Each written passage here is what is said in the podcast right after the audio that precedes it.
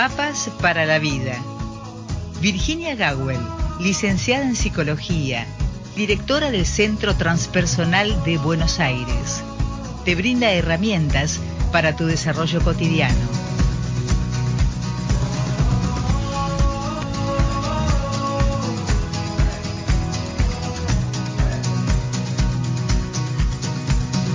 Como es habitual del Como es habitual el día martes, nuestro encuentro con la licenciada en psicología Virginia Gawel, ya estamos conectadas, por lo tanto, le doy la bienvenida y el muy buen día, Virginia. Buen día, Rosita. Así con una sonrisa de oreja a oreja. Así es, efectivamente. Qué bonito, qué bonito poder eh, encontrarnos. Sabes que siempre que nos juntamos eh, para hacer radio, Ujú. eh, mi sensación es de toda la gente detrás, inclusive los del futuro, los que luego la encuentran por Spotify o por YouTube. Sí, sí. Es como un abrazo así, nos abrazo, te abrazo a vos, a Chiqui que está ahí en la cabina, y nos abrazo a todos eh, porque están allí y dan sentido a que hagamos lo que hacemos. Totalmente, totalmente. Y tenemos la gran platea, como decís vos, que siempre nos están saludando, siempre. Qué bonito, qué bonito. Bueno, aquí estamos. Rosita, Sí, pregunta que salió sorteada. sí, acá dice, bueno, yo no sé qué es lo que vos querés que, que si de... La, la parte de preguntas, si querés, porque es más largo, sí, si te parece. Lo demás son palabras amorosas y elogiosas que agradecemos. Gracias, gracias. Ella dice, ¿cómo sabemos qué nos quiere decir un sueño repetitivo y sobre todo cómo poner solución? Chachán. La pregunta, sintetizada en este caso, sueños repetitivos, ¿qué significan? Lo dice, hace- perdón, Mar de Madrid, Mar Ma- de Madrid. Qué lindo. A lo mejor se llama más largo, pero llamarse Mar y nada más, tres letras. Qué, qué nombre tan grande, ¿no? Qué nombre tan grande. Así que gracias, Mar. Desde Madrid voló esta gaviota, gaviota hasta acá. Y tomamos esta pregunta debatiendo con Rosita porque hace mucho que no hablamos de sueños, re mucho. Mucho es un, por lo menos tres años según mi cálculo. Así, sí, ¿no? Así que me pareció lindo poder volver a abordarlo para hablar del sueño repetitivo, de los sueños en general, y para eso tenemos que hablar de la plataforma submarina, siguiendo el nombre de, nuestra escuchante, que es el inconsciente desde una mirada que no es la que eh, difunde el psicoanálisis. Así que bueno, eh, voy a ir siguiendo esos pasos. Pongo primero la plataforma submarina y su mar, Bien. eh, y luego nos vamos a ese barquito que pasa siempre. ¿Qué es ese barquito que pasa siempre? Ahí pasa otra vez el barquito. ¿Qué llevará? ¿Qué traerá? Y ese es el sueño repetitivo. Y eso acontece sobre el agua, que con frecuencia suele representar a veces al inconsciente en sí mismo. Otras veces son otras las, las representaciones. Entonces, ahí voy, ahí me meto, meto, meto la- las patitas en el agua del mar. ¿eh? Eh, en principio, justamente al decir esto que acabo de decir, eh, voy a contradecirme a mí misma, que es que los símbolos de los sueños siempre son, en principio, personales. O sea que el mar que yo pueda soñar no es tu propio mar, Rosita, no es el mar de mar. Eh, no es lo mismo el- mar de alguien que tuvo un episodio difícil y casi se ahoga, que el mar de alguien que ha vivido escenas preciosas en la casa de sus abuelos que estaba a orillas del mar. O sea, cada cosa que aparece en un sueño no, no hay que buscarla en un diccionario de símbolos, ni por internet, ni en un diccionario de papel. Es decir, que una vez tomé un, taller eh, largo en Brasil con un antropólogo que se llamó Michael Harner, que era sobre los símbolos de la América precolombina. Y alguien eh, le preguntó, se, se hacían ensoñaciones despiertas en ese taller, muy interesantes en base a los sanadores, los chamanes, eh, que no usaban ninguna sustancia sino su propia ensoñación. Y alguien le preguntó, en mi ensoñación apareció un zorro, ¿qué significa? Esa fue su pregunta. Y él le respondió, pregúntale al zorro. Y fue la gran respuesta. Han pasado 25 años de esta anécdota, calculo.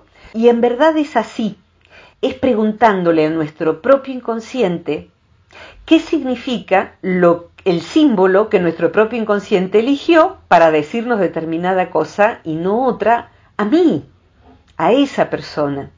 Entonces, para saber qué significa hay que preguntarle al propio inconsciente. Esto se puede hacer pidiendo literalmente antes de dormirnos o eh, aprendiendo prácticas para mm, comprender los símbolos del inconsciente. Es decir, que uno se entrena para eso, se enseña, se aprende.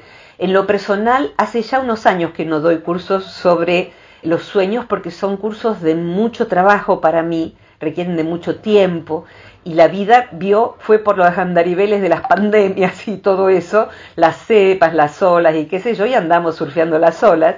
Entonces, eh, por respeto a los alumnos, no he dado. El año pasado ni, ni voy a dar en este el curso sobre sueños, pero el que quiera puede encontrar algo de material en un blogcito que se llama Onírica, Inteligencia Onírica se llama, que lo llevé por algunos años, porque el modelo del cual partimos es este, y ahí van a encontrar la pregunta, ¿qué significa soñar con puntos suspensivos?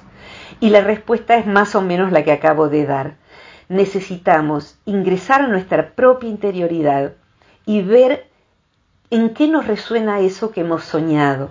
Y si bien hace falta, yo he estudiado esto por 30 años por lo menos, o un poquito más, qué significa soñar con, cómo pedirle al inconsciente un sueño que me clarifique o que me oriente con un problema que tengo, qué significa soñar con sueños repetitivos y demás y demás, cuando me quise acordar, había un montón de información que se fue armando dentro mío que es poco convencional, o sea que no es lo que dice Freud, no es lo que dice solamente Jung, sino que eso, armé mi propia manera de trabajar y hay muchísimos estudiosos de los sueños que han desarrollado sus propias metodologías. Entonces, primero, primero esto, ¿qué son los sueños? Básicamente, en principio, cada, pregunta que yo pueda hacer o que haga Mar o cualquiera tiene largas respuestas, pero en principio los sueños suelen representar cosas que mi inconsciente me quiere avisar, cosas acerca de las que mi inconsciente me quiere hablar, que quiere que yo me dé cuenta. O sea que tengo una diapositiva de estos cursos cuando los he dado presencialmente en universidades, en distintos lugares hay una diapositiva en donde hay un hombre leyendo, les pido que marque, lo imagine si cada uno, hay un hombre leyendo tirado en un sofá un libro sobre sueños. Debajo, de, está como, debajo del sofá está el mismo hombre chupándose el dedo, que sería como el inconsciente más psicoanalítico, en donde se habla de la expresión regresiva del inconsciente, de mecanismos de defensa antiguos que tenemos. Pero hay hay, otra imagen y no importa, ahora quiero ir a la tercera. Debajo del sofá está el mismo tipo, el mismo señor, alcanzándole una especie de árbol para que el, señor que está arriba lo vea. El señor que está arriba sería lo consciente. Y este árbol que le asoma desde abajo, el hombre no lo ve porque está intelectualmente leyendo, ocupado intelectualmente, no está escuchando lo que su intuición, su mente más profunda le quiere mostrar. Entonces cuando el inconsciente nos quiere mostrar algo, pero no nos ponemos a ver qué nos quiere decir, nos manda intuiciones, nos manda hasta síntomas emocionales, síntomas mentales como las lagunas mentales, los pensamientos obsesivos, síntomas físicos. El inconsciente nos habla de distintas maneras, pero si no los escuchamos, nos habla dolorosamente, como el cuerpo, cuando el cuerpo, saquemos ahora el inconsciente un poco del cuerpo, porque también a través del cuerpo nos habla el inconsciente, cuando no lo escuchamos y nos quiere decir, no comas eso que te hace mal, me hace mal, dice el cuerpo, no comas eso, por favor, no me des de comer eso que me hace mal.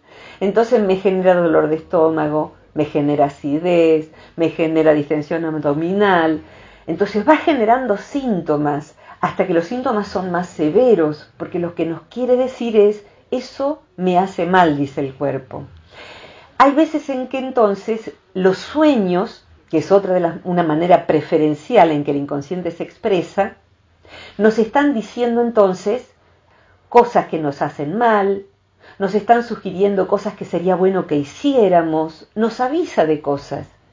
Eh, los que les interese el tema van a encontrar, si ponen mi nombre, mucho material escrito, columnas de radio y cosas, eh, conferencias que he hecho sobre el inconsciente eh, y sobre los sueños, conferencias presenciales que están filmadas y, y subidas a YouTube. Así que bueno, en ese canal del Centro Transpersonal hay de todo. Pero estamos hablando entonces de un inconsciente sabio, un inconsciente que nos quiere ayudar. Es más, podríamos decir que, reuniendo las psicologías de Oriente y de Occidente, el núcleo de nuestro inconsciente es nuestro sí mismo, según Jung, nuestra esencia, nuestra alma, nuestro espíritu, como se le quiera llamar. El núcleo de nuestra, nuestra real identidad es el carozo del inconsciente. En, algunas, en algunos países eh, se le llama al carozo de nuestro país el hueso de la fruta el hueso de la fruta, el hueso del aguacate, de la palta, del durazno, el hueso de nuestro inconsciente, su carozo, es nuestra real identidad, cubierta por muchas capas. Entonces nuestra alma nos habla a través de los sueños y a través de los síntomas y a través de muchas cosas que nos pasan y que necesitamos aprender a leer para no ser analfabetos de nosotros mismos nos volvemos, cuando nos volvemos repetidores de aprendizajes y de lo que el sistema nos mete adentro, nos volvemos analfabetos de nuestro propio eh, eh, sistema de escritura, que es de nuestro propio destino, de nuestra propia alma. De manera que estudiar los sueños y estudiar al inconsciente es un camino para llegar a, nuestra, a nuestro destino, a qué vinimos a hacer este planeta y a nuestro espíritu, ¿Qué nos quiere decir? Conocimientos no aprendidos que el inconsciente tiene. Así que bueno, esto es el inconsciente. Los sueños entonces, entre otras 23 funciones que yo fui, digamos, armando, ¿para qué son los sueños? Bueno, yo tengo 23 respuestas después de estudiarlos tantos años. Y dentro de eso, ahora nos vamos a meter entonces en qué son los sueños repetitivos. Pero los sueños no son nada más que la realización de deseos como dice por ahí una psicología más antigua. Hay 23 funciones más que los sueños cumplen y que son las que yo encontré, pero otra gente que sepa más que yo va a encontrar otras 23. Pero la realización de deseos a través de sueños, deseo, tengo un deseo erótico, bueno, lo cumplo en sueños. Pero no es solamente eso, son muchas cosas más, de manera que los sueños repetitivos entrarían dentro de eso. Pero primero te pido a vos, Rosita, y tengo la lapicera en mano y tengo con qué anotar para que vos me eh, digas lo que siempre orientás esta columna como para que vaya en nombre de todos hacia un mejor camino. Vos hablas de, de que uno puede pedirle ayuda al inconsciente. Y yo pregunto, ¿existen herramientas externas que uno pueda utilizar para como auxiliar para el inconsciente? Porque a veces uno siente como que no obtiene respuestas. Sí, hay maneras yo te diría, si querés, respondo cortito a esto y en la segunda parte nos vamos a por qué se repiten los sueños. Pero me gustaría contar, en función de lo que vos preguntás, estudiando apasionadamente como todo, la antropología de los sueños, la historia de los sueños en la humanidad. ¿Sabés que esto de pedirle ayuda al inconsciente en distintas culturas, y para nosotros los griegos son una gran referencia, el cimiento de la cultura occidental, en Grecia se encontraron eh, más de 20 templos del soñar. O sea, la gente iba y en Japón y en Roma y en distintas tradiciones. En Japón todavía hay templos para ir a soñar. Pero tomaría Grecia. Eh, se iba a soñar eh, para pedirle solución a temas de salud. O sea que se pedía orientación yendo al templo a dormir y a soñar y se volvía con una receta que el inconsciente, los dioses para los griegos, y particularmente los dioses vinculados con la salud, revelaban a través de sueños. A través de sueños había consejos que eh, se daban desde lo alto para que nosotros curáramos nuestra salud. Hoy podríamos decir que los dioses hablan a través del inconsciente y la idea de que Dios habla a través del inconsciente está también en el Antiguo Testamento, o sea que José descifró los sueños para el faraón eh, a través de los siete, de ahí vienen los siete años de, vacas flacas. Bueno, si quieren buscar, en el Antiguo Testamento muchas veces lo sagrado se expresó a través de sueños, como el sueño de la zarza ardiente, o sea que lo sagrado también puede hablar a través de sueños. Eh, pongamos que lo sagrado de afuera, lo sagrado de adentro, no sabemos, pero sí podemos decir que hay modos específicos de ingresar al inconsciente y aprender a escucharlo y pedirle ayuda. Yo le pido ayuda todo el tiempo. Los que quieren confirmar que yo estoy re loca, bueno, ya tienen un argumento más. todo el tiempo es, a ver, ¿me ayudas a encontrar las llaves del auto? Porque no sé dónde las dejé y vos sabés, porque vos estabas allí y lo viste. Y puede que la, en, momentos asiagos las llaves del auto han, han aparecido adentro del refrigerador, de la heladera. O sea que solo el inconsciente puede haber hecho, bueno, voy a empezar a circular, guíame, guíame, guíame, abro la heladera y ahí estaban las llaves del auto en un momento de distracción, por supuesto, eh, que a todos nos pasa, no sé si tan graves, pero bueno, eso, pedirle ayuda al inconsciente, pedirle la palabra justa, pedirle dar una conferencia que sirva a la gente, que, que traiga los temas apropiados. Pedirle ayuda al inconsciente es también a veces pedirle sueños, eh, y hay procedimientos que lo facilitan. Así que si no vamos a tener tiempo de abordarlos, pero algo de esto está en ese blog Inteligencia Onírica. Así que sí, hay procedimientos específicos y hay muchos estudiosos de esto y para mí ha sido un placer reunir toda esta cosa a través de, muchos años. Así que bueno, nos vamos a la pausa. Dale. Y después vamos a la pregunta específica de los sueños repetitivos de, Mar. ¿eh? Como tú quieras.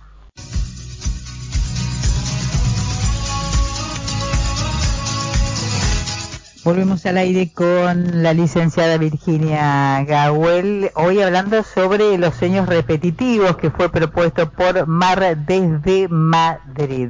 Virginia. Bueno, aquí vamos. Tomaría, es una lista larga, pero voy a tomar lo, más importante en todo caso, lo que me, parece que le puede servir a, Mar. Aún eh, Freud, en, 1920, eh, eh, digamos, hace, hace un siglo, y después otros autores, supieron eh, eh, que ciertos sueños repetitivos devenían de traumas. Eh, hoy en día se sabe que esos sueños repetitivos son esfuerzos del inconsciente por elaborar algo traumático que la persona vivió, algo duro, algo que puede ser algo tremendo como, no sé, un intento de secuestro, la muerte de alguien, un accidente, la guerra, Así es como se describen primero los sueños repetitivos, los, la neurosis de guerra, personas que no podían dormir porque les acosaban las imágenes de la guerra. ¿Qué es lo que pasa en ese momento? Una de las funciones de los sueños es, llamamos los psicólogos, elaborar la realidad diurna, elaborar lo que nos pasa en el día. ¿Qué sería elaborar? Digerir. Es un sistema digestivo psíquico. Esto significa que de lo que me pasa en el día, extraigo aprendizajes como asimilo vitaminas, minerales y de todo lo que como, lo que me pueda servir para construir cuerpo, y excreto lo que nos sirva. Sin embargo, hay como si uno comiera una fritanga mal, que, uno dice, hasta lo dice, en Argentina por lo menos se dice, comí esos ajíes eh, y me, repite todo el tiempo porque resultaron ácidos y un problema digestivo. Lo mismo, lo que no podemos elaborar, el inconsciente cada vez que repite ese sueño está tratando de elaborarlo, de digerirlo, ese trauma, ese hecho que aconteció. Hay veces en que el trauma no es tan visible. Alguna vez hemos hablado de traumas de omisión, de hecho en la última columna. Son hechos que suceden sin que uno casi los capte, de chicos sobre todo. Por ejemplo, adultos que pelean y están hablando bajito. No te aguanto más. Yo me voy a ir de esta casa, no los aguanto más a ustedes ni a los chicos. Me voy a ir de esta casa, ¿entendés? El chico escucha eso, el chico escucha todo, el chico ve todo, huele todo, todo, todo. Es una esponja. Uno de chico es una pobre esponja sujeta al sistema y a los adultos. Entonces el chico tiene luego, cuando tiene 30, 40, 50 años, trauma de que lo dejan solo como un perrito abandonado en la ruta, cosa odiosa si las hay. Es un perrito abandonado en la ruta y a lo mejor el perrito es el pobre niño que escuchaba esto de chica. Nunca lo abandonaron o de chico, pero sueña con el perrito abandonado en la ruta y a lo mejor es esto, cosas que captó, que la mamá decía, que el papá decía, que se iba a ir para siempre, que los iba a dejar solos porque ya no los aguantaba más. Entonces un sueño repetitivo es el intento, uno, el intento de elaboración de un trauma. Dos, un sueño repetitivo puede ser el intento y la elaboración del trauma. Por ejemplo, un sueño repetitivo puede ir cambiando determinados elementos o determinado final, que siempre el sueño termina en tal cosa. Y el sueño entonces en sí mismo elabora el trauma. Por ejemplo, en, en los niños es muy común soñar con monstruos los persigue un monstruo. Pobrecitos, ¿cómo nos va a perseguir monstruos? Los monstruos somos nosotros y lo que hemos creado. Eh, además, inclusive el coronavirus. Y cuando se trabaja con niños que tienen pesadillas, se les ayuda a que tengan sueños donde el final cambie. Y uno va viendo cómo ese final del sueño va cambiando en los adultos también, hasta que el final resuelve el trauma y el final es feliz. Es decir, que uno puede con un adulto o con un niño ayudarle a que el sueño vaya cambiando determinados elementos hasta que en el final del sueño repetitivo se resuelve el asunto. Por ejemplo, un sueño podría ser que el niño mata al monstruo, pero podríamos ayudarlo a que sea mejor todavía la resolución. Por ejemplo, a que se hace amigo del monstruo y que tiene una varita mágica con el cual el monstruo se convierte en una mariposa y se va volando y no vuelve nunca más. Ese sería un gran final. Los sueños repetitivos, cuando representan la elaboración de algo difícil de la vida, hay un momento en que un sueño se convirtió en un sueño terapéutico. Es decir, que se elaboró el drama onírico y nunca más sucede. Y eso cambia en la conducta del sueño, del soñante, perdón. Es decir, que una vez que uno elaboró, supongamos, el soñante no podía viajar solo. Y a partir de ese sueño, la persona compra pasajes, estoy hablando de alguien real en este momento, compra pasajes para hacer su primer viaje de larga distancia, porque temía viajar sola, porque temía el avión, porque temía los aeropuertos, porque temía esto, de estar perdida, sola, ser inútil y quedar abandonada no sabemos dónde. ¿Va, siendo o estoy siendo embrollosa? No, estoy, está perfecto. Bien, bueno, entonces. Vamos siguiendo el viaje. Aquí tenemos. Me gustaría citar algo no traumático. Hay veces en que un, por lo menos dos cosas quisiera citar. Si no fuera un trauma, Mar, y todos los que están siguiendo esta conversación, un sueño puede ser el inconsciente avisándonos de un recurso interno que no sabemos que tenemos. Entonces, supongamos que alguien es tímido, le cuesta hablar en público, ya si tres personas es mucho, tiene lo que llamamos fobia social, le cuesta estar entre, entre, en grupos, le cuesta decir lo que fuere. Es la persona que en una reunión eh, no habla nada o si habla pregunta y cómo te fue en el viaje, pero no puede contar su propio viaje, que fue hermosa experiencia y tendría anécdotas deliciosas para contar.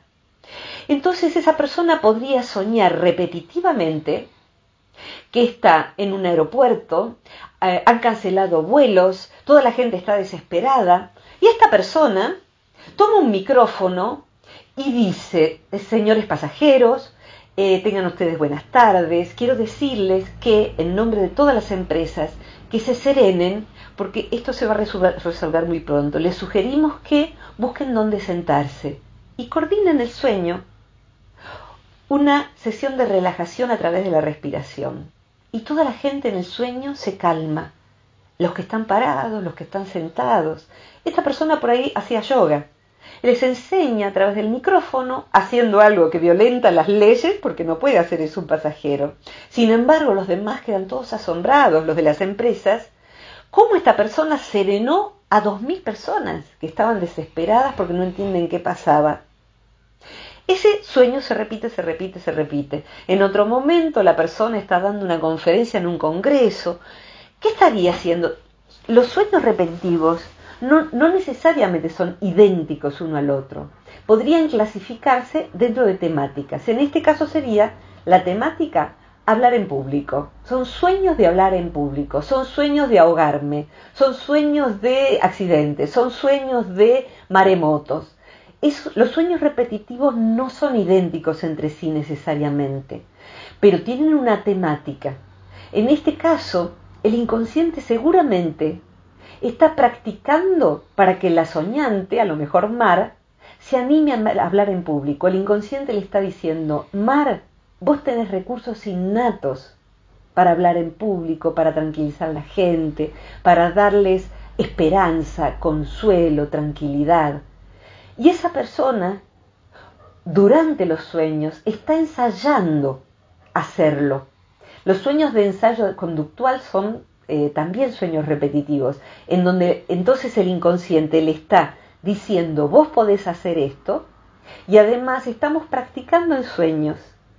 Y esa persona en un momento determinado podría ser alguien que tremendamente hábil para hablar en público y sorprenderse ella misma. O sea que el inconsciente aquí practica y además le está diciendo algo repetidamente, vos sos capaz de esto. Y esos sueños, lejos de ser angustiosos, son luminosos. La soñante o el soñante se despierta feliz de haber hecho algo que la vida el Gil no puede y no entiende por qué sueña eso. Sueña eso porque tiene un recurso y algo le ha limitado ejercer ese recurso.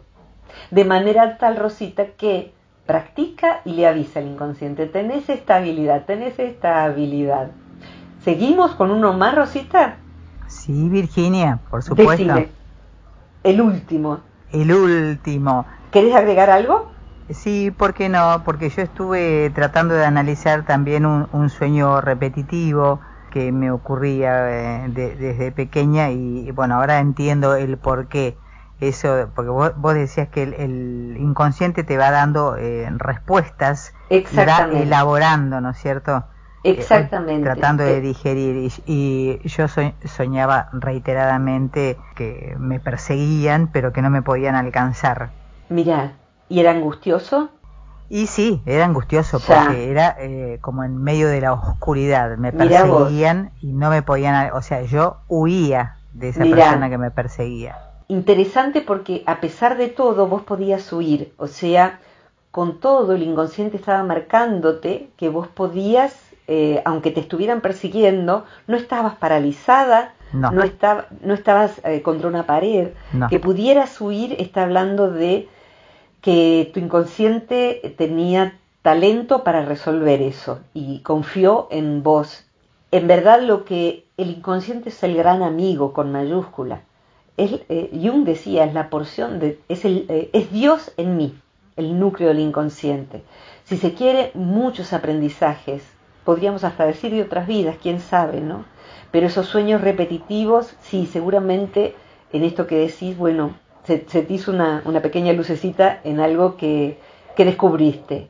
Otras veces, y esta sería la tercera, pero hay, hay más, hice una lista larga, pero no nos van a caber, pero esta me parece muy interesante.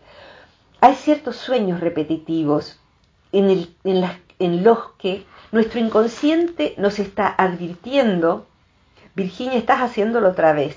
O sea, nos, están, nos está advirtiendo que estamos usando, ejerciendo el mismo rasgo que es un defecto nuestro, porque es un exceso nuestro, inclusive un rasgo amoroso, positivo, por exceso se vuelve erróneo, nos lleva a problemas. Entonces, el inconsciente nos avisa, cuidado que lo estás haciendo otra vez, cuidado que estás confiando en alguien peligroso, cuidado que estás dando de más, cuidado que estás siendo muy autoritario, cuidado. Entonces, muestra una vez más que nosotros supongamos estamos siendo autoritarios. Yo soy el general de un ejército y los tengo. Ayer fui a una perfumería de la calle Mitre, no, perdón, de, San, de la calle San Martín, eh, cerca de Humberto, en Luján, y la señorita que recibía a la gente me trató muy mal, eh, yo me puse alcohol y me dijo, el alcohol se lo ponemos nosotros, porque si no todo el mundo está tocando el alcohol, así me trató, ¿eh? Entonces, esa señorita, le, ya que no pude defenderme en su momento, me defiendo ahora cobardemente a través de una columna de radio, esa señorita mandaba, tenía un pedacito de poder, chiquitito, manejaba el coso de, de tomar la temperatura y el alcohol. Y con eso mandoneaba a la gente, ayer por lo menos, ¿no? En este mm, abril de 2021. Y me dio mucha pena, primero me dio fastidio, eh, después me dio pena, tendría que habérselo dicho a ella, un día voy a pasar y se lo voy a decir, no se trata así a la gente, y si sos vos la que tiene que poner alcohol, tenelo en la mano, no maltrates a las personas. Pero esa señorita podría soñar que es una generala que está maltratando a la gente. Otro día podría soñar que es alguien que le pisa los dedos a alguien y lo tortura. Otro día podría soñar. Es siempre sueños en donde le dan poder y con su cuota de poder es tirana. Mucha gente cuando le dan un poquito de poder, el buen compañero una vez que se volvió jefe, se vuelve un horror. Todos hemos conocido a alguien que con su mísera cuota de poder, ni que hablar de la política y otros ámbitos, la maestra que de pronto se vuelve directora era buena maestra y espantosa directora. Entonces, el inconsciente podría decirle, mira que este rasgo está dañando a otros y te estás dañando vos, pero estás dañando a otros. Es espantoso este rasgo. Y entonces aparece, aparece en pesadillas, aparece en sueños. Y podría ser otro, un, día, un rasgo amoroso en que la persona hace algo bueno, pero se perjudica a sí misma. Entonces alguien sueña primero que para y ayuda a alguien que está al costado del camino y el que está al costado del camino saca un revólver y lo asalta. Son sueños en donde yo, digamos soñante, eh, ayudo a alguien, no confío en que mm, me parece peligroso hacerlo y termino perjudicada. El género del sueño es ese, son películas repetidas en donde yo ayudo y salgo perjudicada yo ayudo a, una mariposa y resulta que se transforma en un vampiro y el sueño termino yo desesperada que me está chupando la sangre en el cuello, en la yugular.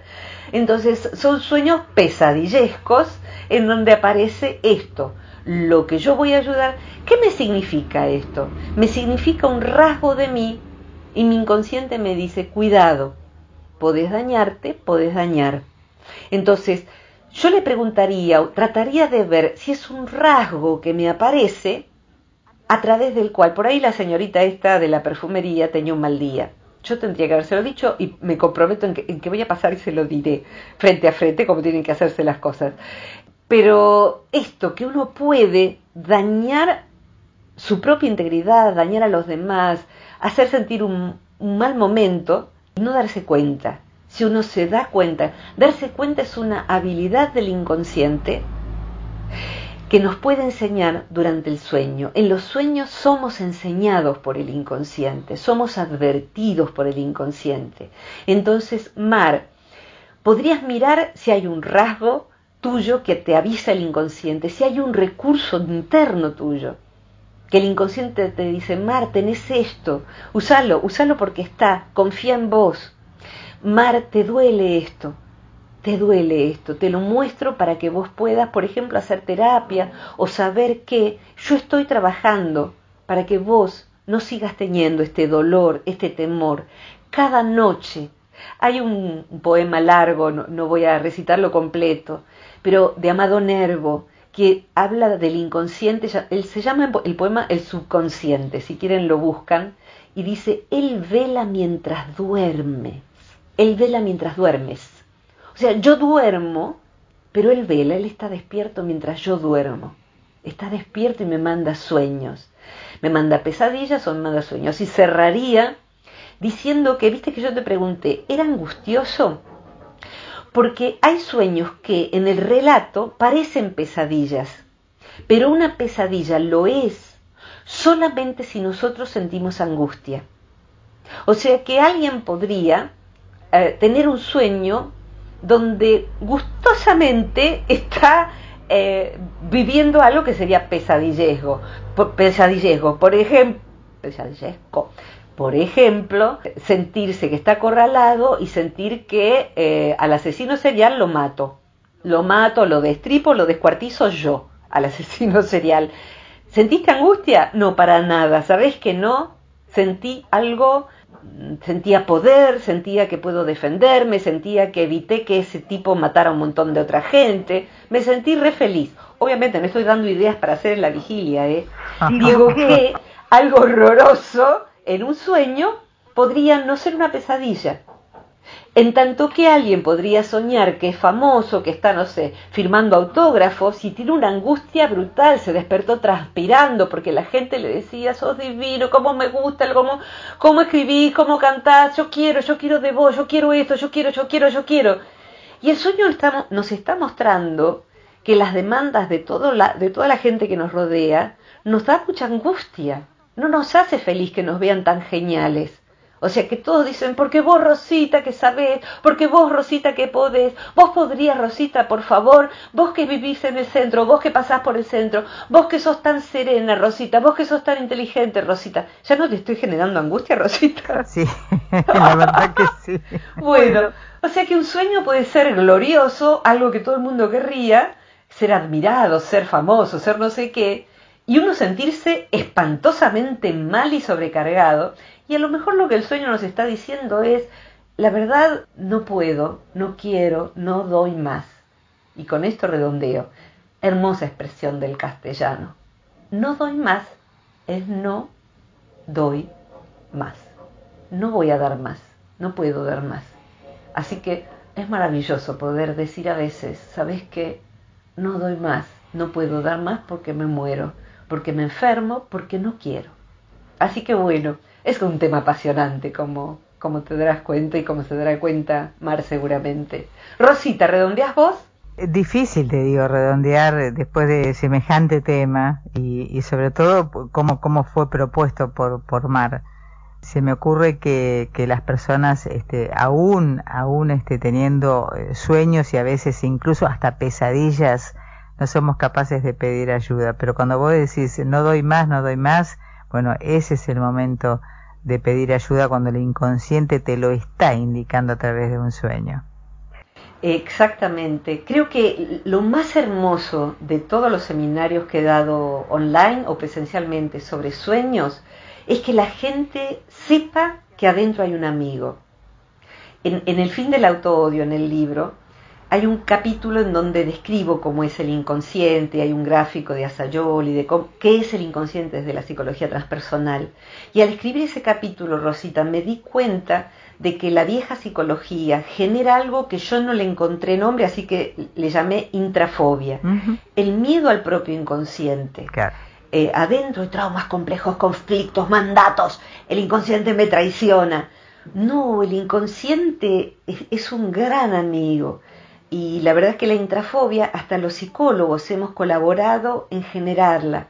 Entonces yo cuento conmigo. Cuando me vaya de aquí, es mi inconsciente el que va a dejar el cuerpo. O sea que mi inconsciente me va a cuidar, siempre me cuida. Y me va a cuidar en el momento final y bueno, nos despediremos del cuerpo y seguiremos viaje. Así que el mundo de los sueños es un mundo para comprender que nuestro inconsciente es el gran amigo. Gracias Mar, gracias Rosita, gracias Chiqui, gracias a todos nuestros escuchantes y a mi adorado hermano Mario Luis el que hace la edición de sonido del programa. Así es, efectivamente. Y recordad que estas columnas se pueden encontrar en diferentes plataformas.